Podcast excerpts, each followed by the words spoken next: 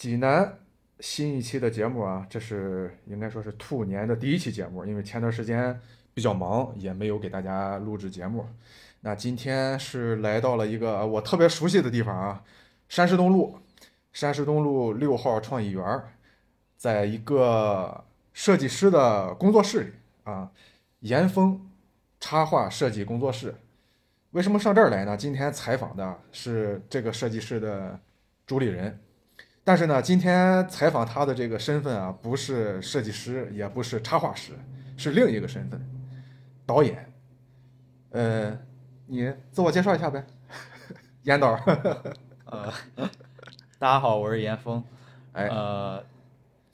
主职是做一个设计工作室，但是平日里自己会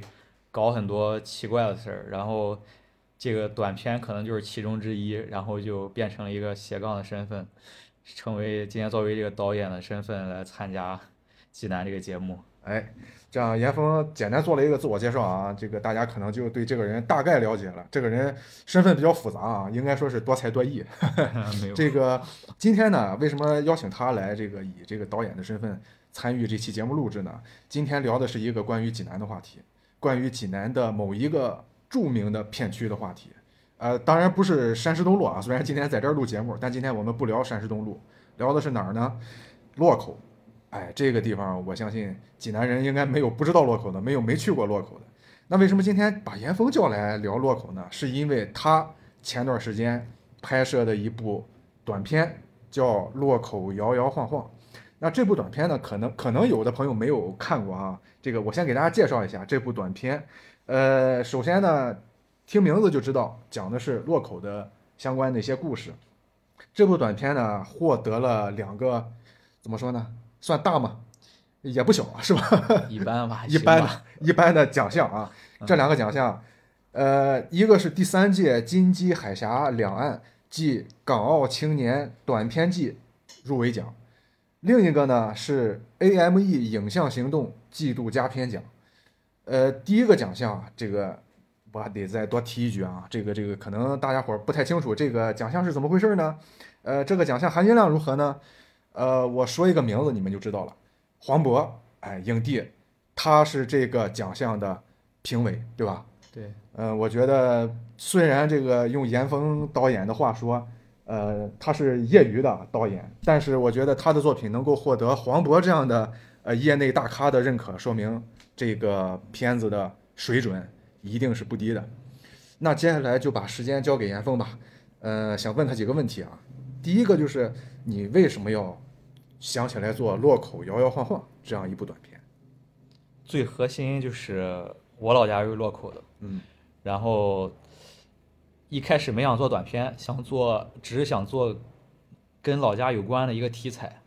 因为我特别喜欢这种即将逝去的东西。我感觉我做好多事儿都跟这种方向有关。然后我们老家那一段儿正好要拆迁，就当拆迁的时候吧，你又觉得你什么事儿都帮不上，然后拍个照留念吧，又感觉那地方挺破的，又没法拍照留念，就总想着做点事儿。后来就就慢慢的形成那么一个点子，就是说，嗯你回老家了，然后这老家要拆迁了，别人废墟了，你做点啥能留念一下呢？除了这个简单的拍照，然后就想做个视频。就，一开始连连短片这个概念都没想，就是电影短片的这种形式，就想单纯录点东西，看能录出来什么东西，最后再说吧。然后录着录着，回去了三四趟吧，就出来这个概念了，就觉得越弄越复杂，就不如弄成一个偏记录向的短片，然后就出来做这个电影短片的这个概念。后来的事大家都知道了，就是我都准备把这个片子做成了，然后这个落口又不拆了，对他晃了。对，晃晃 了我一下。这这几年来吧，其实如果是落口居民或者落口居民朋友也都有听说，就是他这个传闻应该得存在了，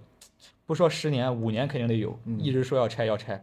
然后这次我都我也是怕被晃，所以我都是等着这个通知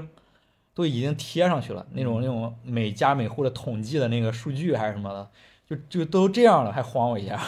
就这样了以后，我决定好，那我得真得留念点什么东西了。然后拍了拍了拍了三四次，然后结果到最后，然后又不拆了。嗯但我这片子，我觉得要是不拆的话，就少点什么，嗯，就是给大家渲染这种即将离别的情绪，嗯对吧？然后离别到最后了，说，嗯，大家好，我这个地方还是没拆成，就是有点 奇怪，我也不知道怎么圆这个事儿了。然后后来就又改了这个剧本，大概的意思就是，前面记录是真是抱着这个拆迁的想法，以后见不到他的想法去记录，然后记录到最后，忽然拆不成了，然后我就需要演一段儿，来包装起来这个这个事儿这个框架，然后我就跟我爸演了一段儿这个戏，说，哎，你看怎么又没拆成啊？怎么怎么，就是类似于这种结构，然后把它把这个没拆成这个事儿嗯搬到了这个短片儿里面给大家看，嗯就让大家也能接受一点吧。嗯，然后所以最后就诞生出来一个，原本就想拍点儿影像记录，嗯到了中期想给他拍一个拆迁的纪录片儿，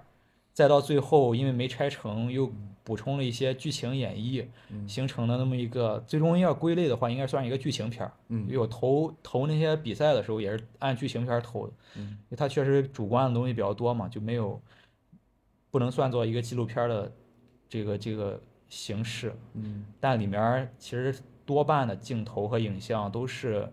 单纯记录的那种影像。嗯嗯。对，大概就是一个这么个故事。那这样，我听你讲完，我感觉这个这个落口摇摇晃晃这个名字是不是后来取的，对我，我什么都没是吧？对，就是就是就是我的理解是，呃，他就是落口好像就是在摇摇晃晃，就是摇摆不定，一会儿拆，一会儿又说不拆，对然后呢一直在这种消息的反复确定是否确定中反复。对，嗯因为一开始你想定，一开始就没想这个片子的事儿，嗯这个名字的事儿。嗯然后一开始呢，拆迁，那肯定就想落口，对吧？叫落口拆迁相关的。嗯然后我爹就说：“你又叫什么在线落口？”我说：“不行，那太太土了，这个东西，对吧？”然后那那怎么想文艺一点儿呢？嗯其实有很多这个文艺文艺骑法啊，嗯就是都摸清这个套路了。比如说叫什么，对吧？什么地球最后的夜晚，咱套过来，这个落口最后一夜，嗯或者最后落口最后一年，或者怎样的。然后我就拍嘛，拍了大概三四次的时候，我我一想，哎，我回来要是四次的话，因为那一阵儿看那个《四个春天》也是个文艺片儿，然后嗯就觉得直接套在这顶上，叫四四次落口，就是最后的四次，嗯倒计时第四次落口，回第四次回落口，嗯倒计时第三次回落口，叫四次落口也挺好。然后再到后来，好像想叫什么来着，反正想了好几个名到最后确定不拆了，要拍剧情了。嗯我就一直想叫那个落口摇晃嗯，摇摇晃晃，我觉得这都挺好的。嗯，就是选了摇晃还是摇摇晃晃，最后选了摇摇晃晃，摇摇晃晃。就是其实就挺跟拍片儿的这个情节，然后跟故事里面这种拆成又没拆的这种情节，其实都有点呼应吧，就也挺好的这个名儿。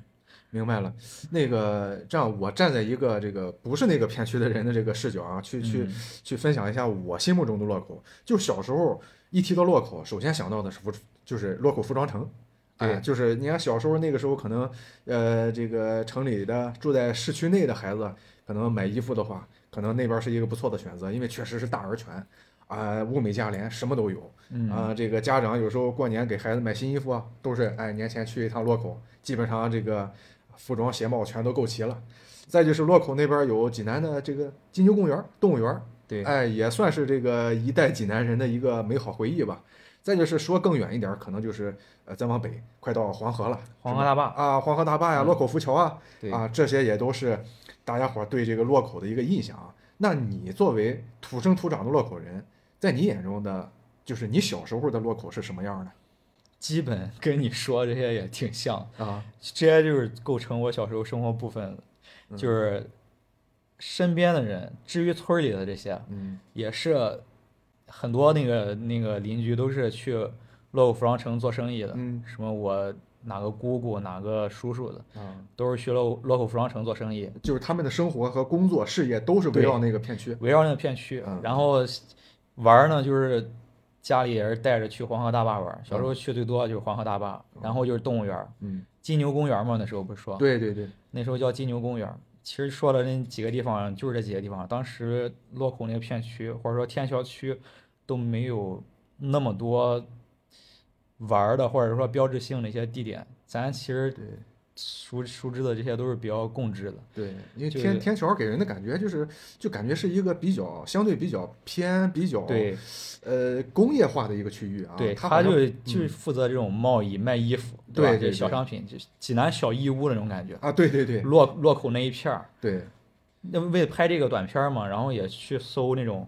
在我在之前的一些洛口那些资料也好啊，或者是一些坊间传闻也好，其实基本上都是聊的也是洛口这个地方。嗯。当时就因为挨着黄河，然后就是有这种码头的这种呃特性吧，也有一点遗传，嗯，也不是遗传了，就是这种，就是这种基因在里面，啊基因对对对对。然后呢，就就就会产生这种文化，就是嗯。全都是贸易、商贸，对。对吧？然后慢慢的，所以洛口旁边有了洛口服装城，嗯，有个什么洛口这个是卖衣服的、卖这个的、卖那个，好像还有什么携程、什么窗帘城啊，这对，拓展了这这城那城的对。嗯嗯然后除了这以外，就是感觉挺挺合理的，黄河跟嗯这个贸易，对，然后再就是这个动物园，其实别的也没啥了。对，确实，我感觉就是，你看中国有很多城市，你你发现它但凡是这种这种江河汇聚的地方，确实是这种，呃，这种贸易发达，商贸嗯发达。因为毕竟是一个港口嘛，它可能很多这种这种物流的这种商品贸易的环节会在这个地方去进行，对，那自然而然就可能形成了这么一个一个整体的一个一个风气吧。对对，所以说我就感觉那边做这种小生意啊，或者说是做这种小贸易的商家特别多，那逐渐的可能就形成规模了，就变成什么服装城啊、鞋城这种。对嗯，那我小时候那时候，你看我去买衣服的时候，那时候还是那种成片成片的那种铁皮棚子，就是我不知道你有印象没，就是就是可能我在那儿我包一个小铁皮柜台嗯啊，上面摆着各种衣服啊、鞋啊啥的。对啊、那个时候感觉这个东西虽然有点脏乱差，但是确实是便宜。对于老百姓而言，那个地方确实是真的是物美价廉。有种赶集的那种感觉，哎，对，有点喜欢那个气氛，就是对对就冲这个东西来的。对对。然后前段时间这不又去了一趟，就发现现在的这个洛 口，最起码服装城那块儿是变得越来越高大上了啊，正儿八经像一个商场的那种感觉了。多少年没去了，十几年没去了吧？哎，你你就是那边还有一些什么这个家里的亲人什么的吗？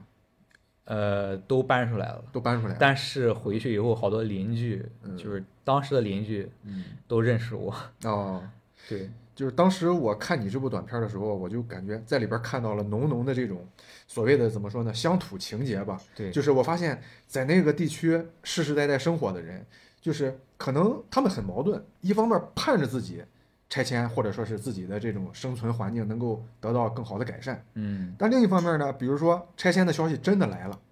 他们还有点依依不舍，就是哎，你看这个地方虽然呃比较破、比较落后，但是我毕竟世世代代都在这儿生活，我已经习惯了。对，那忽然间要让我走，我竟然觉着不知道该去哪儿，没有归属感。就嗯。其实我感觉这种感觉更强烈的是，嗯。像我这种离开落库的人，嗯。就是你你只要在一个现代生活里，就是在一个什么正常的一个小区里面生活一段时间，嗯。然后你再回你的老家，你就有这种强烈的对比，就很强烈，嗯。给你那个感觉，嗯。就是总感觉哎，怎么回来以后这个邻居那么亲切，这么这么熟，虽然就小时候待了那几年，嗯。然后这些东西其实都没法从现在的任何一个小区里面找到了，嗯。所以每次回去，这也算一个动力吧，就是给了我点儿这种感觉，那里就是就是想体现这种什么风土人情啊，或者这种嗯。一些偏人文向的一些东西。嗯。这一遇到这种现现在小区群里面那种吵架或者什么的，我 我我就会感叹这个这个事儿。对对对，其实也是通过这个事儿折射了，就是呃曾经的邻里关系和现在的邻里关系的这个这个变化。对现在其实你看，我们一个楼里住了那么多人，那么多户家庭，但是其实彼此之间并不熟悉，可能甚至我都不知道我的邻居叫什么。嗯，但那个时候，你看大家伙可能物质没有那么的丰富啊，但是那个时候邻里关系真的是特别的和睦，而且，呃，一旦有个什么，呃，哪家有个什么需要帮助的事情，哎，这个街坊邻居都会过来帮忙，我就感觉像是一家人一样，就那种特别亲切的感觉。对，嗯，再就是我觉得是不是你每次回去都会有一种，咱不能说落叶归根啊、但是至少有一种那种我的我是属于这里的，我是来自这里的，就这种比较强烈的归属感。肯定有，就是很难形容那个归属感或者怎么着。但是你像回去以后，我们每次都会想说小时候的一些记忆去找，嗯哎，那个地方我以前经常去玩呢，或者什么去看一眼，或者那个那有一个寺庙，我们我们那个永祥街里面，嗯然后据说当年那个寺庙建的时候是有点类似于众筹的那种，就是嗯大家谁施舍一些香火钱，就给你记下名儿，嗯然后有我爷爷名儿，哦，然后我还想去看一眼，然后本来想把这个东西还拍到那个短片里，结果这不就拍的这几年就是疫情这几年，然后去的时候这种也算是什么公共场所吗？还是怎么着？当时就直接一直封着了，就这几年一直是处于封禁的状态，哦，不让进。嗯然后当时就没拍那一段儿，嗯拿那个航拍拍了，但是光拿航拍拍加到那个正片里面也挺突兀的，最后也就也没用这种没用这一段儿，反正嗯，明白了。其实这个东西，你看，就是属于这个本地人和外乡人的这种，呃，看待同一个事物的差别。你比如说，我去看那个寺庙，我可能就是就是站在一个游客的角度对啊，我会看哦，这是一个寺庙，它是大概怎样怎样的一个历史。那对你来说就不一样，因为那里面你刚才提到了一个人，你的爷爷，对吧？对所以说，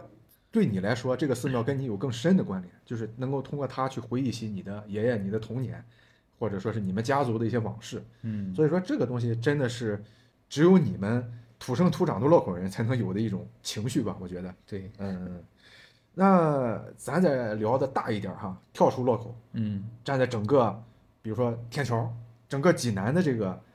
呃视角吧，呃，洛口的变迁，我觉得是迟早的事情。那现在济南也有很多的区域正在呃拆迁也好，改造也好，呃，当然是件好事儿，因为城市越来越美化，越来越大了嘛，所以说这是个好事儿。那你是怎么看待这种城市的不断的变迁？比如说城中村的拆迁改造，比如说是片区的这种升级优化？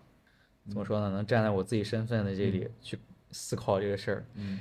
我也不知道什么嗯这个城市规划的好坏啊，或者嗯怎样的。但是给我很强烈的一个印象就是，济南这几年，你只要开着车去趟远门，你能在途中就几乎总能看到在盖的楼，然后那些吊车啊那些东西。对，然后过去一年不疯狂的街拍嘛，然后每次路过这种施工工地，我都特别想拍。嗯好像好像是可能是男孩子从小的那种对这种机械的这种兴趣吧，但是后来我发现怎么那么多呀，就到处都是在盖楼，在那个翻新，在规划。然后我前一阵还想做，还想做一个那个跟跟可能算本专业有关的，就是那种框架的那些楼啊，还有那个钢筋啊、水泥啊之类的，就太多了，在这个城市中有点过多了，我感觉。然后我特别想收集一些素材，然后拼成一个算是心中是山水。就曾经的山水，人们画山水画就是画那种山青山，现在画的青的那个青这个绿色嘛，嗯。这个东西就是那个盖到一半楼的那个铺的那个滤网，嗯。拿那些楼调一调，改成个那种山水的样子，嗯。一个山水画，嗯就有点那个，有点讽刺意味，也不算讽刺吧，就有点能引发点思考。我我感觉反正就是现在路上到处都在盖新东西、搭新东西的，这我没什么别的态度，就 想拿他们搞点创作。你看啊，这个虽然严峰是刚才我们在以这个导演的身份聊，但聊着聊着又聊到了他的老本行设计和这个这个这个怎么说呢，创意吧。对对对，嗯，对。那你看啊，就是我前段时间我看到，比如说是什么英雄山片区啊，也要改造了。嗯，然后这个东部更是不用说了，就像你刚才说的，到处都是高楼大厦，每天你都会看到有新的工地，每天你都会看到这个楼的高度又高了。对，那你觉得这个城市的变迁和人的变迁，在你看来是一回事吗？这个话题是不是有点儿你没想过？没想过 城市啊跟人啊、嗯这个东西，或者说，咱这么说，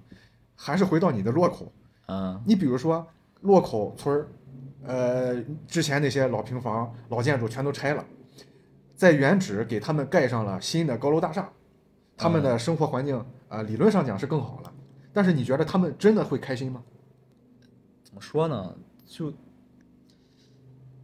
我身边肯定是有很多这种，嗯对吧？我舅舅啊或者怎样的，在这个他们那以前的那个村里，然后改成楼的这种例子，嗯就是他们是在那个小鲁庄、大鲁庄那，也是啊得十年内吧，十年前左右嗯也改造成楼。嗯然后大家所那时候我觉得很新奇的一个状态，就是经历了身边的人这种完整的一个老家要拆迁的状态，是他们大队吧，那算是嗯先给他们发一个补贴，你要因为这里要开始拆了，嗯你们的家都没有了。那时候人们也没有什么多余的房产或者怎样，然后大家拿着补贴去租房也好，或者去别的地方买个房也好，然后贷点款买个房也好，等这边高楼筑起，然后再问你要楼还是要钱，要楼的就去抽楼，嗯然后还跟人去抽了一次楼，嗯抽多少号，抽几楼，然后从那个临时租的地方，或者是找的那种暂住的地方，再举家搬回来，嗯然后要么就要一份钱，然后去一个新的一个好的环境。嗯。这种状态虽然都是在一个地方、一个地域发生的，但是有多少给我，反正我小时候看来也算有一点颠沛流离那种感觉。是啊。其实那个状态就是那几年，对吧？你的孩子要去上什么学啊，还是说你的工作要去怎么着，嗯。迁就很多，然后大家都折腾了一气儿，整个这一个片区的人都为了这个事儿折腾一下，然后换到一个新的楼房。你你要真是去采访，我估计百分之八九十的人肯定是怎么说呢？就嘴上说着 怀念老地方，但肯定是有好处的，对吧？这个楼值钱嘛，这个钱换来的更更好的这个居住环境也挺好的。嗯这个东西没法没法怎么对比，但是这个他们他们给我这种回迁房这个概念有一个好处是，它不像那种商业的那种社区，它可能下去以后你溜个弯儿，嗯带着孩子逛一圈儿什么的，碰见还是以前那帮人，就嗯。可能他们还有一点这个感情，或者说在这儿的归属感还挺好的。嗯。但你要真是一个商商业社区呢，可能就嗯。就是我说的那种，我们现在这种群里整天吵架或者怎么着的，就嗯挺挺挺，我挺讨厌这种感觉。是，就是说，虽然就是这个这个，呃，楼变成了新的，但是大家伙的这种相处的状态其实还是差不多的。对，对，就是说白了，就是还是一个熟人的一个一个一个圈子，而不是像现在咱们 在某一个商业小区买了个房子，你面对的都是陌生人。对啊，虽然大家都是所谓的名义上的邻居，但其实没有什么交集。所以所以其实还好，我感觉对于他们来说还好，嗯也没有失去所谓的很多情感上的东西，嗯嗯，可能就偶尔拿着照片来看看老房子就嗯还行了。追忆一下。对对对，对，那哎，如果现在呃，就说那个你们家的洛口的老房子要拆了，然后现在呢给你一套这个这个新房子，你还愿意回洛口住吗？啊，你你这在城里待惯了的孩子，还愿意回到洛口去住吗？你说新房子，啊，新房子可能就租出去了吧，估计。租出去了。老房子当时就是大家一直听着这个要租租不租，嗯呃呃不是拆不拆，嗯然后就我们那个地方后来就慢慢变成大家年轻人也都留不住嘛，嗯就都出来了，然后后来房子也慢慢都空缺，嗯也都是改造一下，收拾收拾就往外租，因嗯，为那个地方就包括咱说那是济南一个贸易的一个区域吧，对，然后有很多那个外地人或者打工人，其实都在那附近想要租房子。嗯。然后我们现在那个房子没拆嘛，不是，嗯就是给这个来这儿打工的人租着的，嗯就大部分的那个房子都是一个这么这么个状态。嗯，你要这样，我再回去住，我知道，我你犹豫了，我也不是 你犹豫了。你要盖成新房子啊，嗯我可能不想回去住。但我嗯去年有想过嗯行为艺术一点，就啊是就是与世隔绝，然后回啊洛口住一阵儿。然后呢，后来碍于种种这个技术原因，就比如说不知道冬天取暖我还能不能活下去这种 这种问题，就可能没太有生存能力，然后就放弃了。不过老想着这老房子回去住住还挺好，挺好玩的。嗯新房子就算了吧。嗯，明白了。其实有时候我觉着回老房子住有点那种穿越的感觉啊。啊、就有点像是自己又回到了自己曾经的那个小时候也好，或者曾经的一段时光。对，它跟那个你现在回去之后住新房子的感觉还是不一样。对哎对对，对对对。行，我觉着围绕这个洛口啊，围绕这个这个你的这部短片儿啊，其实还有很多话去聊。我觉得洛口咱今天就先不聊了，嗯，因为那个片区很大，呃，这个生活在那个片区的人呢也很多。我觉得以后可以有机会啊，再找几个，比如说生活在洛口的这种啊，这个这个当地的老居民，咱可以再深入聊聊那个片区。我觉得还是再聊聊咱这个短片儿，因为很多人还没看过你这个短片儿哈。嗯那个回头我会把这个短片儿的链接放在我的社交媒体上，大家可以看一下这部优秀的短片。那你可以现在用简短的话去给大家推荐一下你这部短片儿。你觉得大家，你希望大家能在里面看到什么，或者说是你希望通过这个短片儿留给大家哪些，比如说思考？就因为一开始抱着那个纪录片儿的那个心去拍嘛，嗯然后想的更多不是带来什么主观的东西，主要是留白。你只要选择当一个观众，你只要去选择去看一个纪录片，或者说你只要去选择看一个东西衰败的过程，拆迁呀、对吧？或者怎样的一个旧时代的过去，你只要选择去看这个，你就他不怎么说，他不怎么给你施加观点，其实你自己就会有一种感慨，就是，然后我我其实就想让那个观众自己看，嗯然后也没，其实到最后也没表达什么东西，因为中间的素材都是整个这个短片的结构吧。从结构来讲，就是可以分为三部分嘛，就是第一部分是我第一次回洛口，嗯、记录的是是什么来着？啊，是我是我给洛口搞了点事儿，就是我给洛口喷了好多拆字儿和发字儿，我自己设计了一个一个拆和一个发，就是那恭恭喜发拆是吧？对，啊。然后那那两个字儿设计起来做一个字体设计，嗯。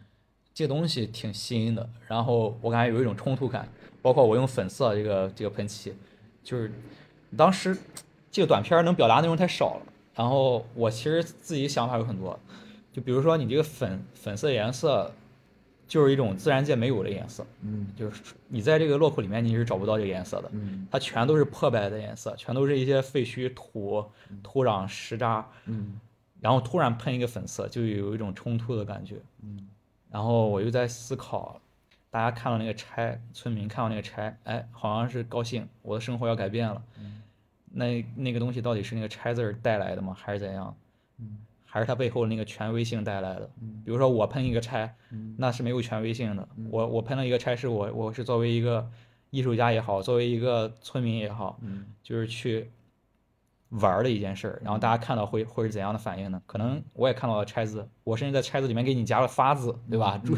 一个一个好的寓意的东西，但是你可能不会高兴，因为你觉得这个东西它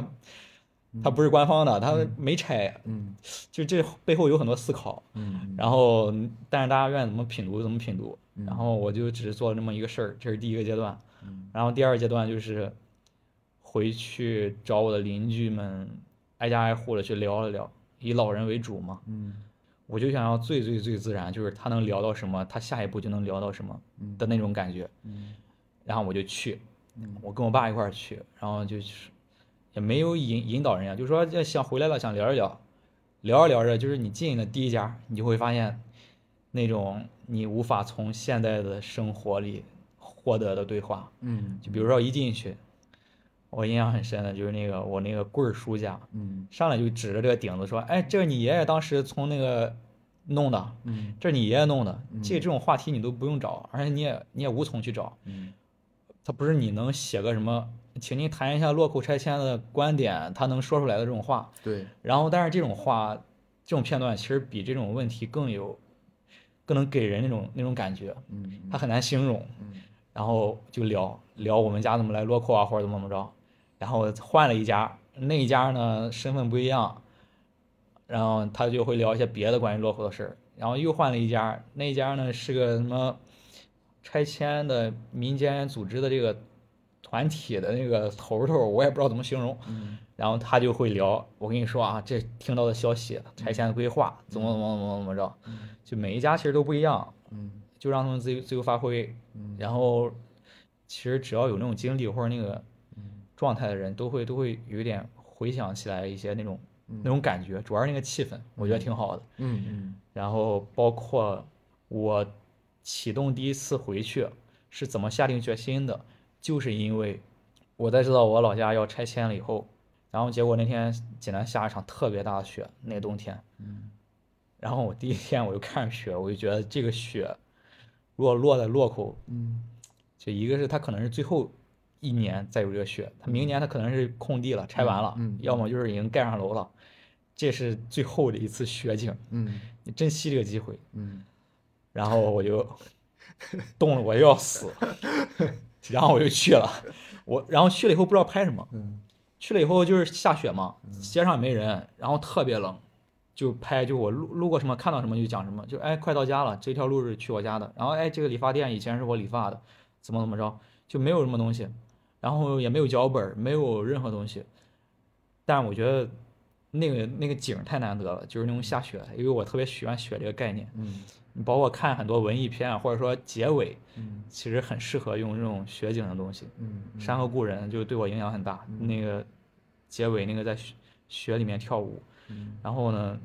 但我但我不能抄袭他跳舞，嗯然后我就最后拍了一段，我就在雪里走，嗯就是单纯的走动嗯，反正我觉得就很有感觉。我当时拍完那一天嘛，嗯就只有那一天，拍了一些没有用的素材，没有脚本，没有故事，什么都没有，嗯。我就说，我靠，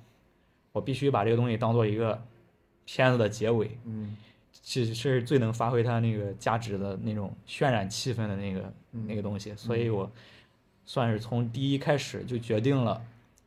要用倒叙这个概念，就是这是我第一次回来准备记录落口，嗯。放在最结尾，然后一片雪茫茫，然后告别这个这片土地，嗯。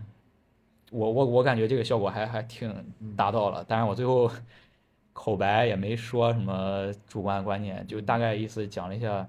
落口这个状态，最后没拆成也是挺嗯。徘徊在拆与不拆间，摇摇晃晃之类的，就就就有一种没有结尾的结尾，然后再加上有下雪，我觉得也挺好的这个概念，反正就是没拆成就就就没拆成吧，这个没有太影响他的文艺气氛，嗯，对，就是这样。我大概明白了，就是刚才严峰说的这一大段，我就是脑子里也跟着他的讲述去过了一遍这个短片儿。就是我的总结就是，我觉得这里面既有你个人非常主观的成分，对吧？就是因为你是站在对于你的家乡的一个呃这个这个追忆也好、记录也好，那么一个视角去拍的，可能这个部分我的理解它可能更多。嗯那可能还会有一小部分呢，是希望通过这个这个这个这个短片传达你对审美、你对自然界的色彩、对自然界的这些美好的事物吧的一个理解。呃，最后呢，可能还有一部分就是出于你，比如说是想要引发一些思考，就是像你刚才说的，每个人可能都从里面能看到一些，呃，尤其是有经历的人，比如说你的家乡经历过拆迁，你的家乡经历过这种旧村改造啊等等这样的一些呃事件的话，你可能会对这部片子有更深的印象，就是你的家从呃一个呃这个比较传统的一个家的概念，到变成了城市更新的一部分，到这个过程中你的颠沛流离，你的离开、回归、再离开、再回归等等这样的一系列的过程，我觉得你通过这部短片能够理解严峰拍摄这部短片的心路历程和感受。嗯，我的理解是这样啊，不知道 差不多不知道我讲的对不对？都可以，都可以，没有对不对，就是对对这就是你的理解嘛，啊，对大家都都有一个自己的理解，是，就那句话怎么说来着？这个这个一千个人心中有一千个什么一千个落口，一千个落口，对对对，呃，行，那最后我觉得严导，你再看看下一步有什么计划给大家讲讲，无论是纪录片拍摄方面，无论是你的这个设计，呃，你的本职工作有什么新新的计划啊不是那说点这多少跟主题有关的，啊？我觉得济南特别缺缺这个文化属性的这种嗯。这种东西，嗯。就是可能对于我，我只是从年轻人角度，嗯。不是说这个底蕴，因为济南很有底蕴啊，很有文化底蕴。但是当你看一些年轻人喜欢的文化的时候，不管是电影也好，音乐也好，还是说啊各种各种文化，然后有一个文化属性的活动要办了，嗯。他选择了北上广，然后他没选择北上广，他选择了什么成都、武汉、杭州、厦门，嗯，然后他很难轮到济南这个地方。对他有可能选择的在青岛，他很难轮到济南。对，然后你就会发现济南这个圈子其实蛮吃力的，就是但是不缺这些在做一些事儿的人。嗯然后我我呢就我挺喜欢济南这个，包括这个片子，就是想做这种济南的这种。然后我以前也做过一些跟济南有关的一些设计啊，包括什么给济南写一些景点的字儿的字体设计，嗯。然后之前有过想法，但是放弃了的也有很多废案，比如说给那个英雄山嗯。画个《清明上河图》，嗯。就是《清明上河图》有很多恶搞版本嘛，嗯。然后人家那对吧，故宫文化、西安的那种文化其实做的很好，文创产品。嗯。从小到大，我爷爷带着我逛那个英雄山，从你开头上楼上台阶儿，嗯到最后到赤霞广场那一圈儿，你能见到一堆不重样的东西。嗯你可以，你可能画出来一长溜儿，就是那种应用山版《清明上河图》，好像还挺有意思。嗯不是，反正这些东西最后没没实践呢。一个一方面是我懒，二是我根本也想不到这个东西有什么嗯销路啊，或者是这种它它赚钱的这个理由。嗯然后就，哎，你总不能做一些理想主义的事情也做起来没完。对然后，但但一直想围绕这种济南做很多事儿。嗯，前段时间刚说了英雄山要拆迁，你你是不是要要做一个英雄山摇摇晃晃之类的？不肯定是都得整点新活儿嘛，整整活儿整点不一样的。然后就我我是挺喜欢济南加济南话这个东西，因为济南话这个东西嗯说白了就是我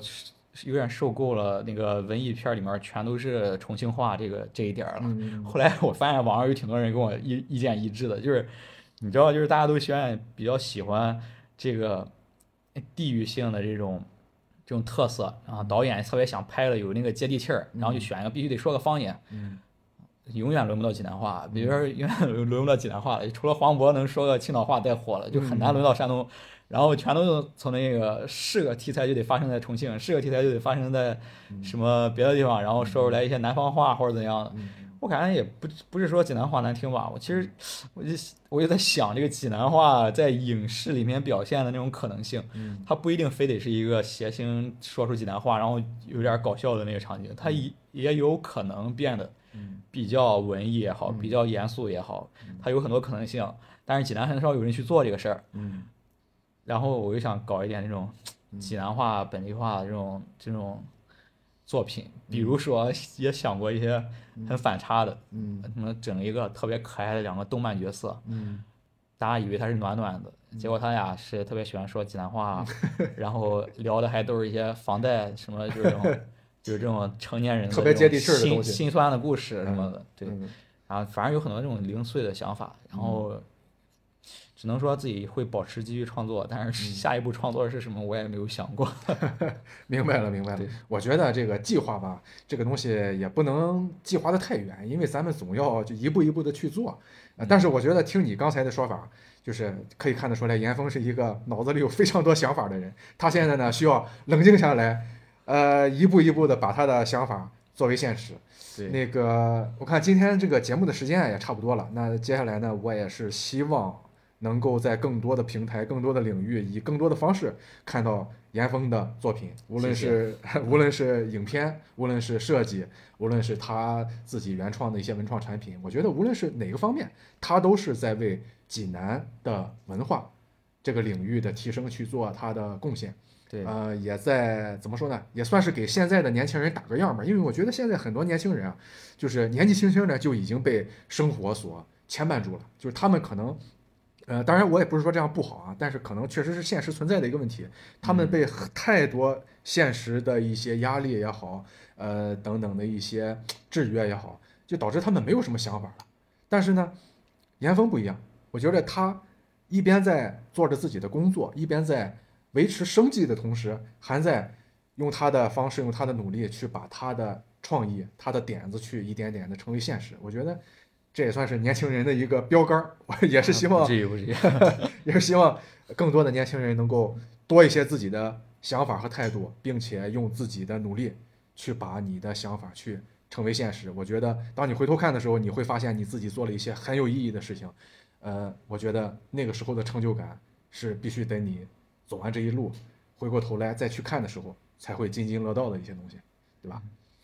行，我觉得今天聊的差不多了，因为这个稍后严峰要继续他的创作了，所以说我们就不耽误他太多时间了。那今天的节目就到这儿，希望以后有机会再跟严峰一起聊一聊英雄山摇摇晃晃、柳航摇摇晃晃等等。有有有的是机会，有的是题材。对对对对对，那咱们下次再见，拜拜拜拜拜拜。拜拜拜拜。